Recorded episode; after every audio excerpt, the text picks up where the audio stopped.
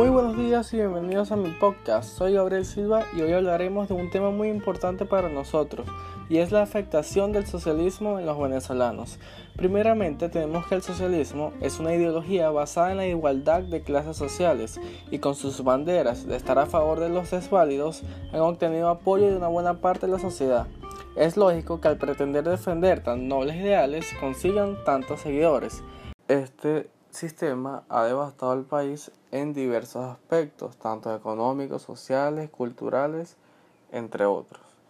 Pero uno de los más importantes ha sido en el aspecto económico. En el informe anual de perspectivas de la economía mundial 2021, presentado por el Fondo Monetario Internacional en abril de este año, se ha estimado que la economía venezolana sufrió una contradicción del Producto Interno Bruto del 30% en el año 2020 con respecto al año 2019. Esta estimación coincide con la publicada por la Comisión Económica para América Latina y el Caribe, la CEPAL, en su balance preliminar 2020 del mes de diciembre de 2020. Su nivel más bajo reportado de producción de petróleo fue en junio del año pasado, de 336 mil barriles por día según fuentes secundarias de la OPEP. Venezuela habría producido a enero de este año 487 mil barriles por día, un incremento del 45% en 7 meses. Desde entonces, una ligera alza con algunos altibajos han llegado la producción de crudo a 531 mil barriles por día en el mes de mayo, según fuentes de la OPEP, lo que parece indicar que se ha producido un leve aumento de la producción de Venezuela.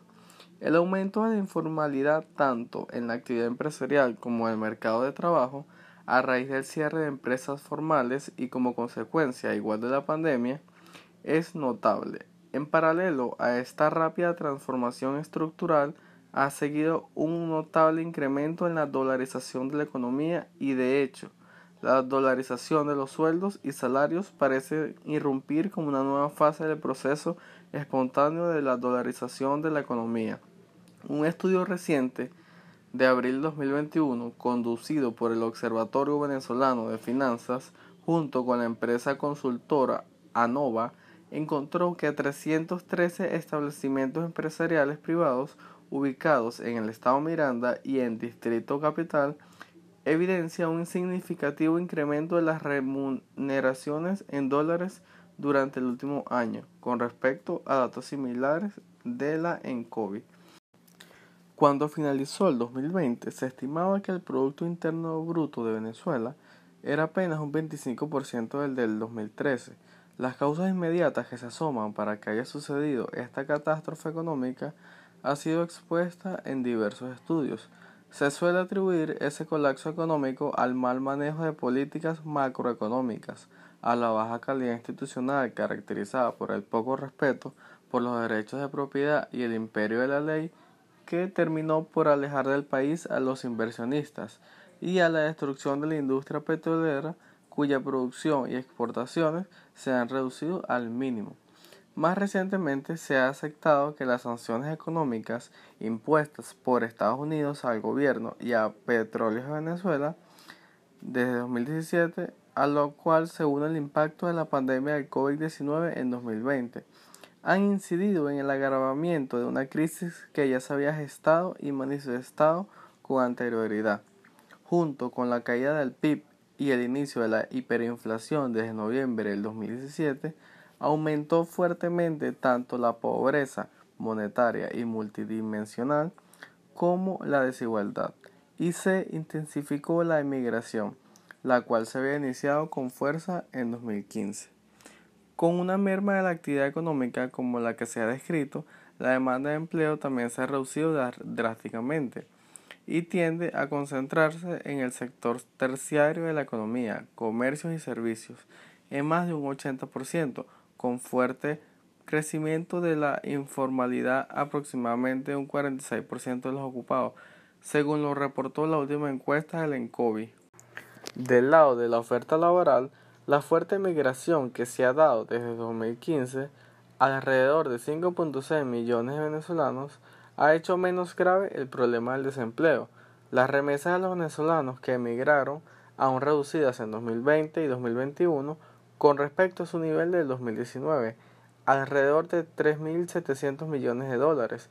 También contribuyen a aminorar el impacto de la falta del empleo decente, formal y bien remunerado. Pero debe aclararse que no todos los hogares reciben remesas al exterior. Lo cierto es que Venezuela vive en una recesión con hiperinflación y hay altas tasas de desempleo, no reconocidas por las estadísticas oficiales del Instituto Nacional de Estadística, el INE, las cuales no se publican desde 2015. Es claro que al gobierno no le conviene que se muestren las estadísticas y esto es un síntoma de un gobierno y un régimen dictatorial como se vive en Venezuela. Los trabajadores que no han emigrado y que no consiguen ocupación en el sector formal optan por trabajar en el mercado informal o en actividades no siempre lícitas para poder sobrevivir, así sea en condiciones muy precarias, pero mejor remunerados que en el sector público, el cual paga salarios extremadamente bajos. Aunado a ello, con la pandemia del COVID-19 se ha empeorado la economía venezolana, sin un plan de vacunación bien organizado, con escasez de vacunas, lo que obstaculiza la posibilidad de trabajar con cierta normalidad. El esquema de flexibilización para trabajar y llevar a cabo la actividad económica se intercala semanalmente, una flexible y la siguiente radical. Igualmente, debe decirse que si bien es cierto que en algunas actividades económicas ha crecido el teletrabajo, no todas las personas ni empresas están en condiciones de adoptar esa modalidad que llegó con la pandemia, pero que formará parte de la realidad del mercado de trabajo venezolano en el futuro. Por lo demás, la crisis de los servicios públicos continúa. Fallas de electricidad, agua potable, telecomunicaciones y otros y se ha agravado la escasez de gasolina y gasoil, lo que afecta negativamente a la actividad económica y la movilización de los trabajadores. El FMI en sus pronósticos del abril pasado estimaba que la contracción de la economía venezolana en 2021 será de 10% y en 2022 de un 5% y que la inflación será del 5.500% para Venezuela este año y para el siguiente siendo nuevamente las mayores tasas de inflación del mundo y por mucho.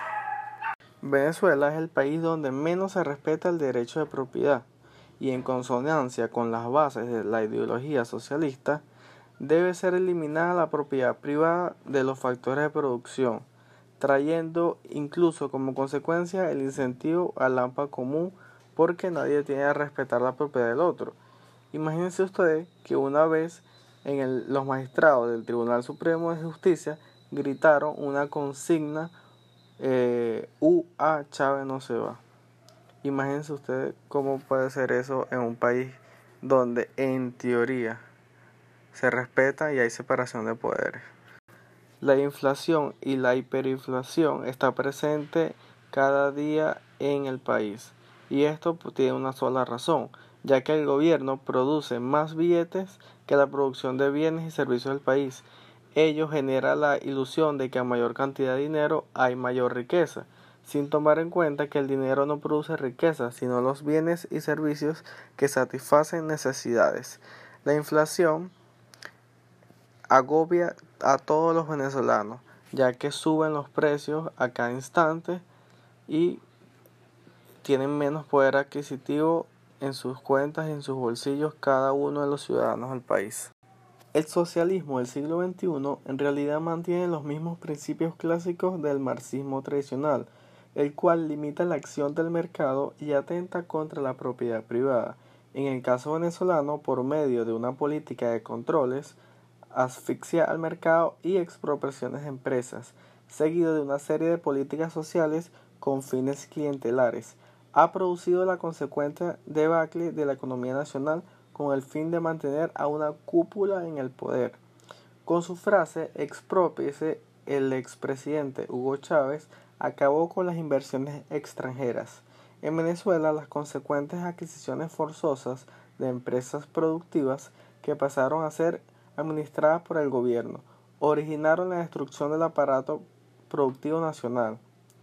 Chávez acabó con las joyerías del edificio La Francia, nacionalizó la electricidad de Caracas y la empresa de telefonía CanTV, así como las explotaciones mineras de Exxon y Conoco. Expropió Cemex, Agroisleña, Café Madrid, Fama América, Aeropostal, la cadena hotelera Hilton, entre otras. El resultado es que hoy Venezuela importa productos que antes exportaba o abastecía en el mercado nacional. Con el control de todas esas empresas y sus bienes, se generó una corrupción galopante en el país. Se puede decir que el populismo socialista ha logrado cierta igualdad, pero una igualdad en la miseria.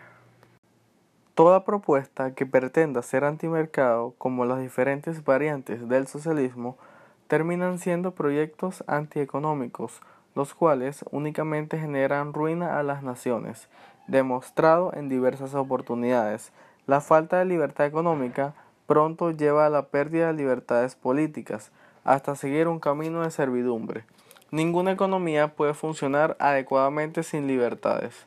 La escasez era el resultado lógico y se dio el fenómeno conocido popularmente como bachaqueo, es decir, revendedores de productos regulados. La historia económica ha demostrado una precisa elemental. Ante los controles surgen los mercados paralelos. El precio del dólar en Venezuela, por ejemplo, era reflejado a través del portal Dollar Today u otros portales electrónicos, cuya tasa de cotización siempre ha estado muy por encima del valor fijado por el gobierno. Sus altos precios muestran la realidad de un mercado donde no hay confianza ni libertad. El acaparamiento señalado a algunos negocios en Venezuela es una medida de prevención tomada por los comerciantes ante posibles incrementos en el precio de mercancías. Por eso prefieren retener los productos para en poco tiempo poderlos vender a precios más elevados es la alta inflación e incertidumbre lo cual impulsa la especulación en torno al incremento cada vez mayor de precios. Las largas colas en los supermercados para adquirir bienes regulados de primera necesidad evidencian una sociedad empobrecida. Las medidas de aumento salarial terminan perjudicando a los trabajadores y empresarios por igual. Son incrementos nominales más no reales y causan más inflación al ser financiados a través de la emisión monetaria por parte del Banco Central de Venezuela. Se concluye que la crisis actual es la consecuencia natural de una serie de políticas socialistas, siempre produciendo los mismos resultados de escasez, inflación y amenaza a la libertad de los individuos por los crecientes niveles de autoritarismo. El actual gobierno bolivariano ha explotado al máximo esa mentalidad populista del pueblo venezolano y busca expandir las ayudas sociales a mayor cantidad de personas. El objetivo real de esas políticas por parte del régimen es chantajear y controlar a la población con fines clientelares. Es conocido que es más fácil dominar una sociedad sobre la base de la necesidad. Al arruinar progresivamente la economía privada, los venezolanos requieren cada vez mayores subsidios del gobierno para poder sobrevivir. Eso sobre todo ante el aumento desmedido de la hiperinflación. Fueron creadas políticas como las bolsas de comida, las misiones adulto mayor, Madres del Barrio y otra serie de medidas dirigidas supuestamente a los más necesitados.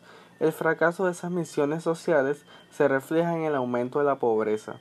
Según la encuesta nacional sobre condiciones de vida en Venezuela 2020, elaborada por la Universidad Católica Andrés Bello, Venezuela es la nación más pobre de la región, incluso por encima de Haití y la segunda más desigual de América Latina. El 96% de los hogares sufre de pobreza. El 54% de ellos cayó en la miseria de manera reciente. Ni sumando los bonos, ni sumando los alimentos subsidiados de la caja CLAP y el salario mínimo, se llega a tener ni siquiera el 30% de la canasta del grupo de alimentos mínimos que una familia en Venezuela necesita. Y eso, por definición, es una inseguridad alimentaria muy severa. El Programa Mundial de Alimentos de la ONU reflejó en febrero de 2020 que una de cada tres personas en Venezuela está en inseguridad alimentaria y necesita asistencia. La inseguridad alimentaria golpea directamente a los trabajadores del sector público que han tenido que dedicarse a otros oficios como vender productos, arreglar zapatos o hacer postres para poder tener ingresos extra que les permita llevar comida a sus hogares. Las cifras sobre crisis alimentaria en Venezuela son duras, pero todas las dieron organismos internacionales, porque no hay estadísticas por parte del Estado que reflejen la situación.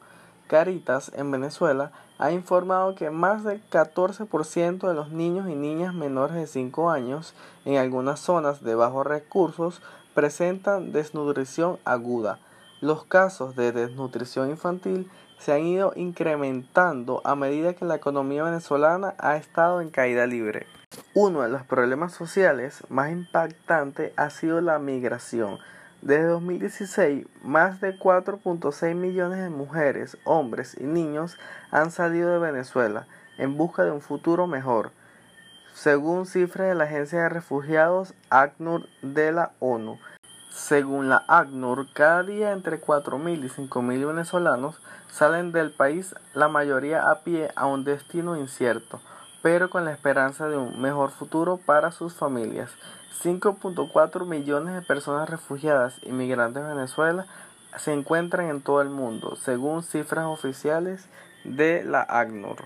Los venezolanos han sido afectados por el desempleo. El Fondo Monetario Internacional confirmó que Venezuela registra una tasa de desempleo de 58.3% en 2020 y en lo que va de 2021, representando la cifra más alta del mundo. La inseguridad es otro factor que azota a los venezolanos diariamente. El Observatorio Venezolano de Violencia contabilizó en 2020 11.891 homicidios. Los datos son un faro orientador para comprender la evolución de esa violencia. Desde hace varios años el gobierno de Nicolás Maduro no ofrece datos de los niveles de delincuencia, mantiene cerradas las fuentes informativas e impone la censura en los medios masivos. Venezuela tiene la segunda tasa más alta de homicidios de América Latina y el Caribe, 89 por cada 100.000 habitantes, según fuentes de Encobi. Los servicios básicos están cada vez más ineficientes. La alta comisionada de Naciones Unidas para los Derechos Humanos, Michelle Bachelet, denunció que desde septiembre de 2020 el acceso a los servicios básicos para los venezolanos ha empeorado a gran escala. El Observatorio Venezolano de Conflictividad Social registró entre enero y diciembre de 2020 al menos 9.633 protestas por el déficit de servicios públicos, una encuesta realizada por la Comisión de Expertos de la Salud de la Asamblea Nacional reveló que 74.6% de los venezolanos no tienen acceso al agua de manera constante. En el estudio se destaca la precariedad en las fallas de todos los servicios básicos, la precariedad en el sistema de salud del país y la falta de energía eléctrica. El estudio realizado por la Comisión de Expertos de la Salud también reveló que 91.2% de la población se afectada por interrupciones y fallas en el servicio eléctrico. Los cortes eléctricos han llegado a superar las 24 horas, mientras que la falta de agua es prácticamente permanente en todo el país.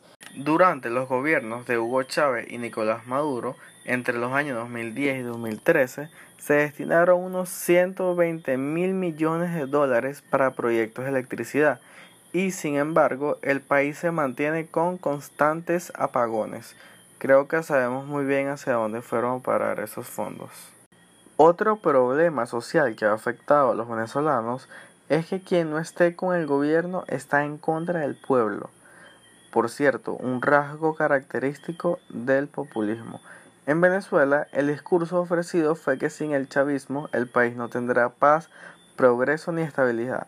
Por ejemplo, uno de los más famosos, que cuando los trabajadores de PDVSA organizaron una huelga en 2002, Chávez despidió a más de 18.000 de ellos y para 2004 su gobierno había comenzado a poner a trabajadores en la lista negra e identificó a las personas que no le eran leales, con lo que excluyó a muchos de ellos de empleos y beneficios gubernamentales. En el ámbito cultural también ha impactado el socialismo de manera negativa, por ejemplo con la producción de novelas.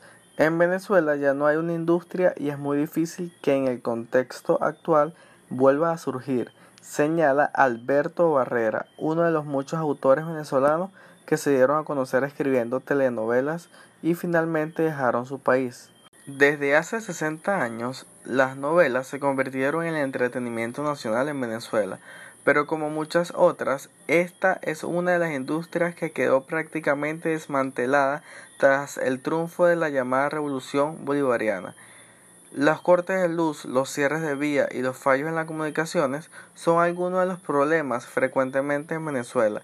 Así según cuenta Johnny Pulido, otro veterano productor que también vivió los mejores tiempos de RCTV. Aquí es imposible planificar un rodaje, comentó. Pulido dice que el problema de la inseguridad les obliga a filmar siempre en fincas privadas y con vigilancia y comenta que resulta casi imposible obtener permiso de las autoridades para grabar en la vía pública. Un caso muy sonado también fue el cierre de Radio Caracas Televisión. El turismo ha decaído bárbaramente. Las deficiencias en los principales servicios, tales como suministro de combustible, transporte, seguridad, electricidad y agua, entre otros, a lo cual se une la profunda crisis económica del país, se convirtieron en los principales obstáculos para la prestación eficiente de las actividades turísticas en todo el territorio nacional. El régimen ha golpeado la educación. La Asamblea Nacional declaró al sector educación en condición de emergencia. Según datos de ENCOBI, para el año 2019 el 87% de los niños y adolescentes entre 13 y 17 años asistieron a la escuela. El 13% que no asistió representa 942 mil niños y adolescentes fuera del sistema educativo. Entre las razones para la irregularidad de la asistencia escolar se reportan problemas de agua, apagones eléctricos, falta de comidas en el hogar, fallas de transporte y falla de docentes. Los artistas han disminuido sus idas al país por la crisis que se está viviendo, lo cual ha impactado la cultura fuertemente. Cierres de anfiteatros y empresas de entretenimiento que se han ido de Venezuela por lo antes mencionado. Las federaciones de deportes como fútbol se han visto afectados por la falta de ingresos y no obtienen apoyo económico del gobierno, lo que resulta en no poderle brindar los uniformes a los deportistas y financiamiento para compromisos internacionales. Recientemente, para la Copa América 2020, Venezuela fue postulada para abrigar la competencia y como resultado fue rechazada por los problemas que se viven en el país. Los medios han sido censurados, los periódicos no pueden expresarse, se ha perdido la imparcialidad en la televisión. El régimen ha acabado con ello, hasta llegando a encarcelar a quienes estén en su contra o hasta asesinarlos. Sin ir más lejos, casos como los de Leopoldo López, Frei Guevara y Oscar Pérez.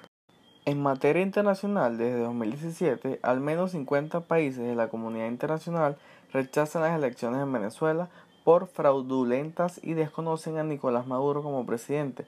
Incluso Estados Unidos ha impuesto sanciones a dirigentes del gobierno por lavado de dinero, corrupción entre otros. Los economistas coinciden en que las sanciones de Estados Unidos no son responsables del declive de la economía venezolana. Otra reacción internacional fue que la justicia norteamericana ofreció 15 millones de dólares para quien brinde información que puedan llevar a la detención y arresto de Nicolás Maduro. 10 millones son ofrecidos en el caso de Diosdado Cabello y otros dirigentes actuales como Tarek El Aizami. La Unión Europea evaluará si en Venezuela hay condiciones para una misión electoral en noviembre de este año. El alto representante de la Unión Europea para Asuntos Exteriores, Josep Borrell, dijo que el bloque envió una comisión que establecerá si el grupo de observación podrá actuar sin restricciones en las votaciones de gobernadores y alcaldes. Imagínense que la Unión Europea tiene que venir a evaluar y velar que las elecciones sean transparentes, a lo que hemos llegado.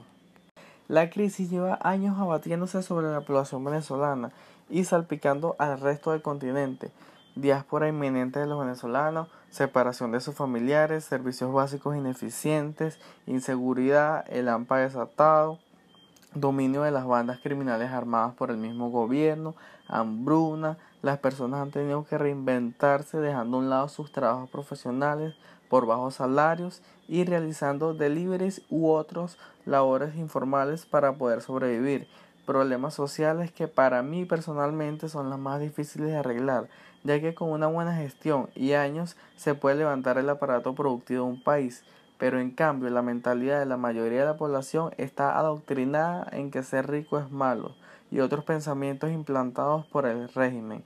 Al final del día es un daño que hicieron al acostumbrar a los ciudadanos a depender de un bono o una bolsa de comida mensual hasta con las misiones y programas como la Gran Misión Vivienda Venezuela y Mi Casa Bien Equipada, que obtienen viviendas sin ningún sacrificio alguno, promoviendo el conformismo y el paternalismo, censuras en la televisión y un autoritarismo en el país que ha generado es miseria.